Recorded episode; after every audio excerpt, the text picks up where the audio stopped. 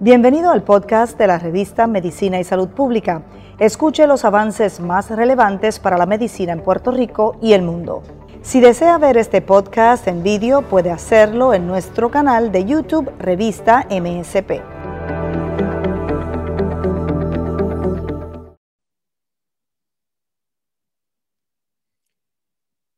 ¿Cómo la nueva administración de Joe Biden va a impactar el manejo de la pandemia? ¿Cómo se van a beneficiar los puertorriqueños? Debemos esperar en Puerto Rico paridad en los programas eh, federales de salud.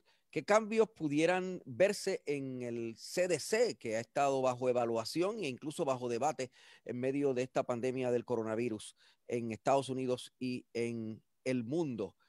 Hoy tenemos al doctor José Cordero, un especialista en medicina y en salud pública, que ha sido muchos años colaborador eh, o trabajador, funcionario del CDC de Atlanta y ahora tiene una importante eh, posición muy distinguida en eh, la Escuela de Salud Pública de la Universidad del Estado de Georgia.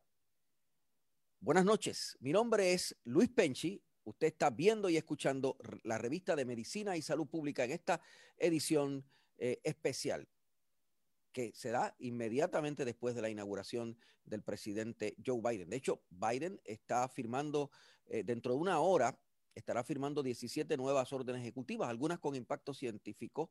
Me imagino que alguna tendrá que ver eh, también con la pandemia, pero una de las más destacadas con el impacto científico es reanudar la relación del gobierno de Estados Unidos con la política eh, sobre el cambio climático de la Organización de Naciones Unidas. En Puerto Rico, mm, médicos están eh, sumamente esperanzados en que este cambio de administración pueda significar mejoras para Puerto Rico, más acceso a las vacunas eh, e incluso la posibilidad de paridad en los servicios eh, médicos en lo que respecta al acceso a fondos federales. Medicina y Salud Pública entrevistó al presidente del Colegio de Médicos de Puerto Rico, el doctor Víctor Ramos, y esto fue lo que dijo para Medicina y Salud Pública. Eh, ¿Usted cree que es conseguible paridad, eh, paridad en, fondos de, salud para Puerto Rico sin cambiar el estatus? Lo vamos a trabajar, no, no necesariamente. bajo la presencia de, Biden, quiero decir. Se va a trabajar igual que. Y bajo un Congreso y un Senado demócrata. Igual, igual que estuvimos y, y, y, siempre nos decía que no nos iba, lo íbamos a lograr y junto a la comisionada logramos primero los 200 millones, después el, el, el Bipartisan Act y ahora los dos años de, de, fondos, vamos a trabajarlo. No necesariamente, a mí no me gusta el concepto de paridad. Nosotros necesitamos una fórmula que, que la asignación de dinero sea sostenible para correr el programa. Igual que en Estados Unidos, hay una fórmula que sea FMAP. Y según tú puedes subir o bajar según tu nivel de pobreza. Nosotros queremos una fórmula así que no haya que ir estar todos los años pidiendo dinero, que nos toque por fórmula lo que nos toca justamente. Estas son las expresiones del presidente del Colegio eh, de Médicos y Cirujanos de Puerto Rico, el doctor Víctor Ramos, en una entrevista exclusiva con Medicina y Salud Pública. ¿Qué espera eh, este destacado médico puertorriqueño, José Cordero, ya de, destaque internacional y nacional en, Estados Unidos por sus vínculos con el CDC y con la Escuela de Salud Pública de la, de la Universidad de, Georgia. Eh, bienvenido, José Cordero, gracias por estar con nosotros. Es un placer estar con ustedes. Eh, es un placer especialmente en este día tan importante con la inauguración del nuevo presidente Biden. Eh, los médicos puertorriqueños, como usted acaba de escuchar, están muy entusiasmados con, esa, con este cambio. ¿Usted cree que, que hay razón para, para estar tan entusiasmado y lo que se está planteando, que es que paridad en, el acceso a fondos y eh, servicios médicos federales en Puerto Rico se va a lograr? Yo creo que hay una buena oportunidad de tener eh, exactamente la paridad y viene de la propuesta de Biden uh, tanto de establecer equidad e, y diversidad en términos de los tanto de, de quienes están participando en el gobierno como el modo de, de trabajar con cada estado y asegurarse que tienen los fondos necesarios, tanto sea para COVID como sea para atender el problema de salud tan serio que tenemos en Estados Unidos, especialmente respecto a las enfermedades crónicas. Eh, de hecho, en Puerto Rico hay mucha esperanza porque, como, como dijo el doctor eh, Ramos, lo que pasa es que eh, cada año, literalmente cada año, hay que ir a estar peleando en el Congreso y entonces nos incluyen en el llamado presupuesto tipo autobús, ¿verdad? Nos, meten ahí en, unos fondos y nos dan los fondos para, para, para Medicare y para sustentar el plan de, de salud de Puerto Rico, pero eso es una lucha cada año. ¿Usted cree que habrá ambiente para que sea permanentemente o casi permanentemente, digo, por lo menos durante el cuatrienio, eh, esta asignación? Yo creo que va a ser muy posible. Y de hecho, eh, cuando ah, hemos evaluado eh, el programa de Medicaid, originalmente, cuando se establece la ley de Medicaid, Puerto Rico tenía un porcentaje basado en el nivel de pobreza. Y es dos o tres años más tarde que se viene a cambiar a ese porcentaje a un nivel fijo. Ah, y verdaderamente esto se volvió a cambiar con Obamacare, uh, pero solo eh, ha, sido un reto y es posible, yo creo que va a ser muy posible poderlo establecer de que año a año, igual que ocurre en los estados, el, el nivel de financiamiento sea equitativo con el nivel de pobreza. Ahora, yo creo que algo que va a ser muy importante establecer en Puerto Rico es hacer el estudio que eh, define cuál es el nivel de pobreza ah, actual. Eh, según entiendo, las pautas que se están utilizando son de, eh, estudios que se han hecho hace más de 10 años. Y dado todo lo que ha pasado con el COVID, va a ser muy importante asegurarnos de que tenemos los datos de cuál es el nivel de pobreza efectivo en Puerto Rico en estos momentos. Y en Puerto Rico no solamente hemos sufrido el COVID, que lo ha sufrido el resto del mundo, sino que hemos tenido terremotos. Hace más de un año tuvimos terremotos, hemos tenido un huracán devastador, o sea que eh, definitivamente la pobreza ha aumentado en Puerto Rico. Yo no, tengo estadísticas, este, o sea, yo no tengo un estudio que, que me lo diga, pero es, uno lo ve, o sea, a simple vista se nota. Claro, yo creo que lo importante es que yo creo que todos estamos de acuerdo de que el nivel de pobreza ha aumentado y el número de personas que han caído en el nivel de pobreza ha aumentado. Pero también cuando se habla de que el nivel de pobreza, lo que se está estableciendo es de 300, 400 dólares al mes, eh, definitivamente eso no es, eso es por debajo todavía de lo que es el nivel de pobreza yo creo que es posible recibir más fondos, tanto en, la parte de ayuda federal eh, directa, pero como es eh, son elegibles para Medicaid. Estamos hablando con José Cordero, un destacado médico puertorriqueño vinculado por años al CDC de Atlanta, ahora un destacado, eh, muy destacado profesor en el área de salud pública de la Universidad de, Georgia y está con nosotros precisamente desde Atlanta eh, ¿qué cambios debemos? Eh, eh, estoy diciendo esto porque la entrevista es en vivo y pueden preguntarle al doctor. Y yo sé que el doctor, que casi se la sabe toda, pero se va a contestar en esta materia, ¿verdad? Va a contestar lo que nos pueda contestar. ¿Qué cambios en beneficio de la pandemia vamos a, recibir con la administración de, de, de Biden en su, en su análisis? Bueno, yo pienso que para empezar hay que reconocer que existe una pandemia y que, y que tenemos problemas en el manejo de la pandemia. Yo creo que ese, ese es un cambio importante, pero eso se va a traducir en qué, eh, eh, doctor.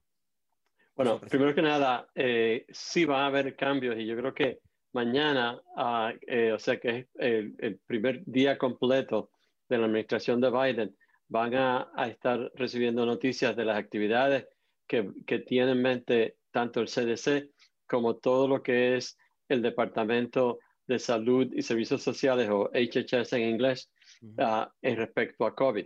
Y de hecho el esfuerzo en COVID es uno que une tanto a salud como defensa, como FEMA y, una, y hasta educación.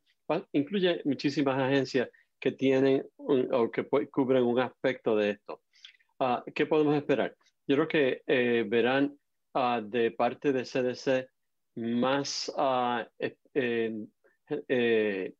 recomendaciones y guías específicas cómo poder aumentar la vacunación y junto con eso se espera fondos que van a venir directamente a cada estado y territorio uh, para atender lo que viene a ser la logística a nivel local de la pandemia.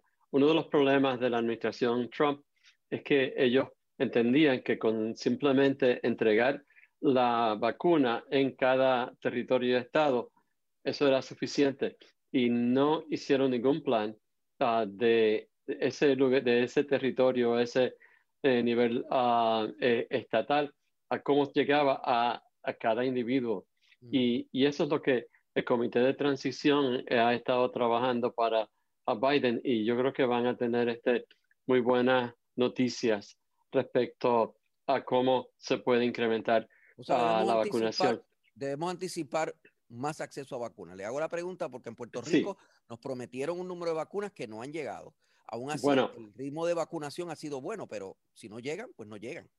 Sí, la idea y el plan es poder llevar más vacunas uh, y que sea, de hecho, el plan este que tiene el presidente Biden, que lo ha anunciado, es que en los primeros 100 días se puedan vacunar 100 millones de personas. Uh, así que eh, para lograr eso es importante y lo que lo que trae como consecuencia es que haya más vacunas distribuidas a cada estado, de manera que se pueda pasar de los niveles que estamos actualmente uh, de tener básicamente lo, lo, lo, que son este, eh, las envejecientes, aquellos que están en, en primera línea uh, y poder seguir a, a llegar a, a, todos los grupos de más alto riesgo. Eh, debemos esperar más fondos y más acceso eh, más facilidades para investigación científica con respecto a la pandemia, doctor? Deberíamos. Sí. Tener... Uh, de hecho, en, en el, uh, en el, eh, la ley y, el presupuesto que se aprobó recientemente incluye fondos sustantivos para CDC, pero también para los institutos nacionales de salud. Y particularmente en las áreas como el problema con los niños y los problemas inflamatorios que se han encontrado en niños, pero también más formas de tratamiento y al igual que también eh, mejorar eh, la tecnología de las pruebas de, de, diagnóstico, pero que también se pueden utilizar para vigilancia epidemiológica. De hecho, durante la cobertura y, la, y todas las incidencias de, la, de esta pandemia, notamos un presidente contradiciendo a científicos, destacando sus propias teorías, destacando medicamentos que él creía que, que podían dar eh, resultados. Ustedes esperan un cambio en eso. Ustedes esperan mayor autonomía para los científicos. Eh, eh para Yo creo que el presidente Biden lo ha hecho muy claro y de hecho en su discurso de eh, hoy, esta mañana, cuando uh, juramentó, lo hizo muy claro de que esta administración va a trabajar desde la perspectiva uh, de la verdad y de los datos científicos. Y yo creo que eso es lo que eh, va a haber de aquí en adelante. ¿Debemos esperar mayor autonomía o un fortalecimiento de la autonomía del CDC? Le pregunto porque en algunos momentos dejó la impresión de que el CDC estaba siendo presionado por el presidente Donald Trump y eso cayó muy mal en círculos científicos y en círculos de opinión pública en general. Si, si fue presionado el CDC eh, en su análisis, usted que, fue parte de esta institución, eh, quizás habrá sido inducido en algún momento a, error y cómo va a cambiar esto. ¿Habrá cambios incluso eh, ejecutivos en CDC? Bueno, eh, definitivamente, y, es algo que ha estado en la prensa y que, se ha reportado claramente, que sí que hubo una eh, influencia directa hacia CDC, donde las, las, recomendaciones científicas de los de CDC, de los científicos dentro de CDC, estaban siendo cambiadas por personas que estaban en el área de prensa de la administración y que simplemente lo que querían era hacer, hacer las recomendaciones en una forma que siguieran lo que la Casa Blanca estaba indicando. Ah, la buena noticia es que... Eso llegó a ocurrir, o sea, llegó a... Sí, eso ocurrió. Eso ocurrió. Ahora, la buena noticia es que ya se ha, nombrado y ya se juramentó una nueva directora para CDC.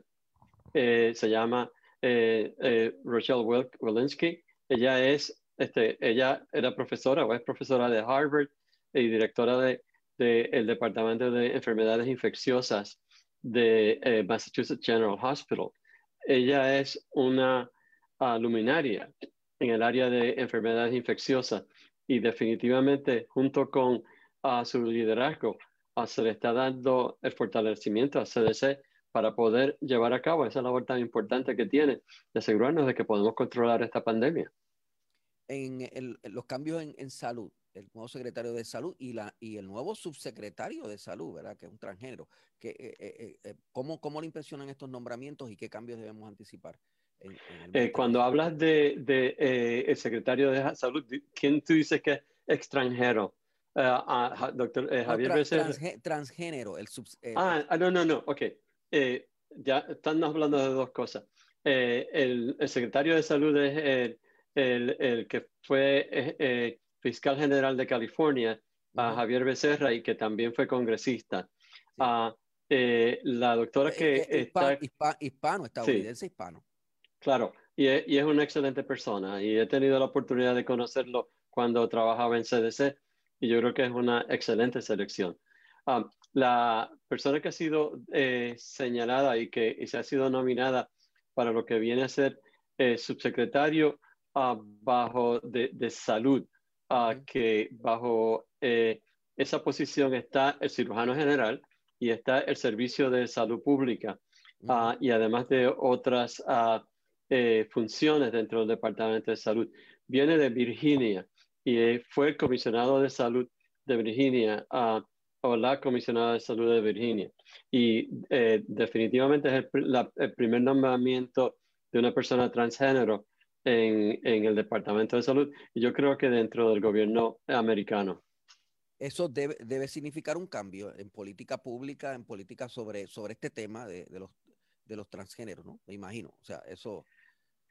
Yo creo que lo que el presidente está señalando es que la diversidad en todas sus perspectivas, cuando miras que eh, más de la mitad de sus nombramientos a nivel alto nivel uh, son mujeres, uh, la distribución de su, eh, los nombramientos también de hispanos, de afroamericanos, de asiáticos, ah, es algo que no se había observado en ninguna administración anterior, ni aún en la misma de Obama, que, que hizo unos grandes pasos hacia la diversidad. O sea que este presidente ha tomado mucha atención al detalle de asegurar de que hay representación y que hay candidatos de excelencia en cada, ah, eh, en, a través de todo el departamento. Yo creo que también una de las mejores, desde el punto de vista de simbolismo, yo me sentí muy, muy orgulloso el ver que cuando estaba juramentando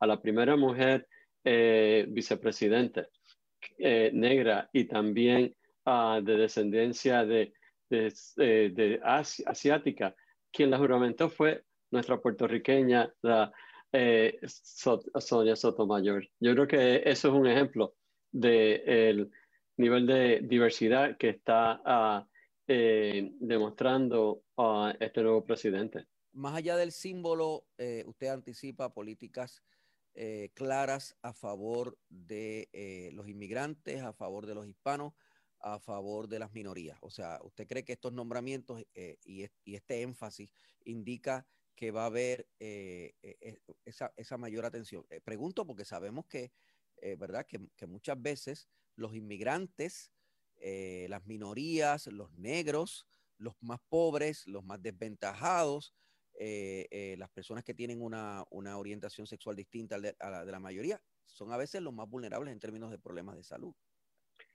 Claro, yo creo que hay muchísimas indicaciones. Primero, ah, hoy ya eh, el presidente firmó 17 órdenes ejecutivas. Entre ellas, uh, detiene eh, la, la, orden de, de, Trump que no permitía uh, el continuar con el programa que se llama DACA, que incluye a, a, todos estos niños, este, personas que entraron como niños, pero que se criaron en Estados Unidos y que nunca han estado en su país y eh, eh, también ah, ya el presidente tiene una propuesta de inmigración que está lista para enviar al Congreso. O sea, entonces, yo creo que el tercer punto es que cuando miras la selección del el secretario para lo que es este Defensa Interna, Homeland Defense, es el primer hispano. Ah, y no solamente es hispano, pero también él eh, es inmigrante. O sea, él nació en México y, y se convirtió en ciudadano americano debe mejorar la salud de los inmigrantes, sobre todo de los inmigrantes en la frontera y los inmigrantes que están en el tránsito ese para tratar de, ingresar a Estados Unidos. A la pregunta porque sabemos que hay gente de esa que se ha enfermado y alguna gente ha muerto. O sea, que ha habido un trato eh, a veces muy desigual y muy injusto contra ellos. Eh, yo estoy, eh, lo, que entiendo cuando miramos a lo que está en la prensa, ah, definitivamente lo que va a observar, debe observarse es un cambio drástico en cómo se tratan a los inmigrantes y especialmente eh, aquellos que, que, vienen con familias y los que vienen con niños. Eh, este ah, tratamiento de separar familias eh, definitivamente es algo que este presidente va ya va a detener. Que la telemedicina que se ha en Puerto Rico, yo me imagino que en otros lugares también, se ha eh, fortalecido, se ha utilizado más en medio de la pandemia, suena como que es una cosa que se va, que, llegó para quedarse, para quedarse en, firme. ¿Cuál es su análisis sobre esto? Definitivamente eh, está para quedarse y yo creo que esa ha sido una de las cosas positivas de eh, el estar aguardarnos por la, el, el, problema del COVID. Y entiendo que eh, muchas de las cosas que se hicieron como forma de emergencia las vamos a ver establecidas, especialmente a través de la agencia que cubre, que maneja Medicaid y Medicare, que se llama CMS. Ah, eh, yo creo que van a haber más ah, reglas que van a favorecer el, uso de la telemedicina y que se eh, den los, el reembolso de esos servicios con equidad.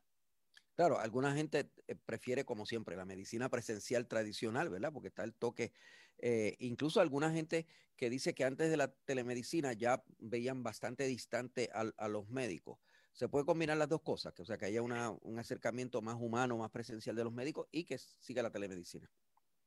Bueno, definitivamente no, no podemos olvidar de que hay la medicina presencial está para quedarse y es necesaria. O sea, hay ciertas tipo de evaluación que solo se pueden hacer uh, en, presencial. Y, y, y, en algunos casos también, no solamente eh, el examen físico, el poder oír el corazón, porque hay mucha tecnología para hacer eso, pero también este, las pruebas de laboratorio es otra parte que, que tiene que hacerse en persona. Pero sí, yo creo que eh, esta va a ser una oportunidad de poder evaluar y reconsiderar ¿cuándo es que tengo que ver al médico en persona y cuáles son las situaciones que puedo hacer eh, por telemedicina? Y, eh, establecer un balance apropiado entre uno y otro. Eh, va a Estados Unidos con este nuevo presidente a caminar, aunque no sea tomar el paso definitivo, pero va a caminar de alguna medida hacia un sistema de salud más universal. Eh, eh, que, que, que, acoja a más gente, que, atienda a, más gente, que es un sistema que existe en otros países del mundo. En Puerto Rico hay una, hay una tarjeta, usted lo sabe, de, salud, ¿verdad? Para, los, para las personas que no tienen acceso a los planes médicos o que no tienen los recursos. Eh, ¿Estados Unidos va encaminado a eso con esta administración o no? Yo creo que lo que vamos a ver es que la dirección de que a fin de cuentas todos todo el mundo tenga acceso a tener servicios de salud y que todos tengan algún tipo de seguro médico. Ah, eh, de hecho, algo que, que, no se ha dicho y que yo creo que es importante recordar es que aún la administración Trump no pudo echar abajo eh, el programa de Obamacare, que ha aumentado el número de personas este, sobre 35 o 40 millones este, con seguro médico que antes no lo tenían. Ah, yo entiendo que el hecho de que, Biden va, está... va, a seguir y posiblemente se va a fortalecer. Exactamente, yo creo que va, va, a expandirse, va a fortalecerse. Yo creo que también eh, una de las cosas que hay que considerar es que eh, los límites que ha habido en términos de tener acceso a salud, le puedo dar el ejemplo de Georgia, es que eh, los estados se les dio la prerrogativa de si aceptaban extender lo que es Medicaid. El resultado en, Georgia ha sido que cerca del 20% de población que, que pudieron tener seguro, el servicio de salud no lo tiene. Y ha sido simplemente por eh, este estado no querer aceptar la, la, eh, la, extensión que hubiera sido menos costoso, eh, pero simplemente se hizo por una razón política. ¿eh? No es el plan que republicano, que es lo que es la administración actual aquí. Ah, ahora, yo, yo, entiendo que para Puerto Rico debemos continuar extendiendo y, y, se han hecho este, los, la extensión de, Medicaid que ha, ha provisto más fondos para Puerto Rico en, en ese renglón. Puerto Rico está perdiendo muchos profesionales, está perdiendo muchos médicos y muchas enfermeras y enfermeros, eh, está perdiendo muchos especialistas. Claro, están haciendo muy buen trabajo fuera, nos están representando muy bien, usted ejemplo, pero eh, los que vivimos aquí no quisiéramos seguir perdiendo esos especialistas. ¿Habrá algo que pueda pasar en esta administración eh, de Biden para que los médicos se queden aquí? los médicos puertorriqueños se queden aquí para que hagan investigaciones aquí, para que se fortalezca la Universidad de Puerto Rico, nuestro recinto de ciencias médicas y otras instituciones, eh, como la Escuela de Medicina de Ponce. ¿Habrá algo que, que, pueda plantearse para eso, doctor? Bueno, déjame aclarar que aun cuando yo vivo en, aquí en Atlanta, toda mi investigación la estoy llevando a cabo en Puerto Rico. Y estamos estudiando cómo los, el ambiente puede afectar el riesgo de tener un, nacimiento prematuro. Y tenemos, y en el curso de los 10 años que llevamos con este programa, hemos podido entrenar a decenas de investigadores que ahora se, en Puerto Rico, que ahora se están convirtiendo en investigadores independientes y se está expandiendo ese ciclo. Yo creo que Puerto Rico tiene, eh, tanto en las escuelas de medicina como a través de lo que favorece el fideicomiso o ayuda a financiar el fideicomiso de ciencia y tecnología. Muy buenas oportunidades para investigación y para mantener a los médicos en Puerto Rico. Eh, yo creo que eh, el esfuerzo para poder mantener a, los um, profesionales en Puerto Rico tiene que más, más que ver con asegurar que tienen los reembolsos apropiados eh, para sus prácticas de medicina, pero también salarios apropiados para, eh, eh, sea para enfermeras o para otros profesionales de salud que son tan importantes. ¿Tenemos más nacimientos prematuros de los que deberíamos tener, doctor? Bueno, eh, la buena noticia es que hemos reducido los nacimientos este, prematuros uh, en forma significativa. Cuando nosotros comenzamos el proyecto para allá, para el 2010, eh, eh, cerca del 18 al 20% de los nacimientos éramos, eran prematuros. ¿eh? Puerto Rico tenía ah, el índice de prematurez más alto, uno de los más altos de todo el mundo. por suerte hemos reducido, se bajaron como a 10%, que es más o menos donde está Estados Unidos actualmente. Pero los últimos dos años en Estados Unidos, pero también en Puerto Rico, ha habido un pequeño aumento. El más reciente es que está en 11.2% pero yo creo que esto lo podemos bajar y seguiremos trabajando en colaboración con particularmente March of Dimes en Puerto Rico y otras, eh, la Asociación de Hospitales y, y otras organizaciones. Y yo creo que sí que podemos seguir reduciendo ese nivel y estar más en paridad con, o de hecho hasta más bajo de lo que es en Estados Unidos o en algunos grupos en Estados Unidos. Suena un tema apasionante que creo que vamos a tener que tratar en otro programa porque uh, suena, suena bien, bien importante ese tema de, los nacimientos prematuros. Gracias, doctor. Gracias por lo que hace, gracias por la investigación que hace, por la forma en que eh, nos representa y por lo que, por, por su aportación al CDC y ahora a la universidad, a la academia. Gracias por estar con nosotros.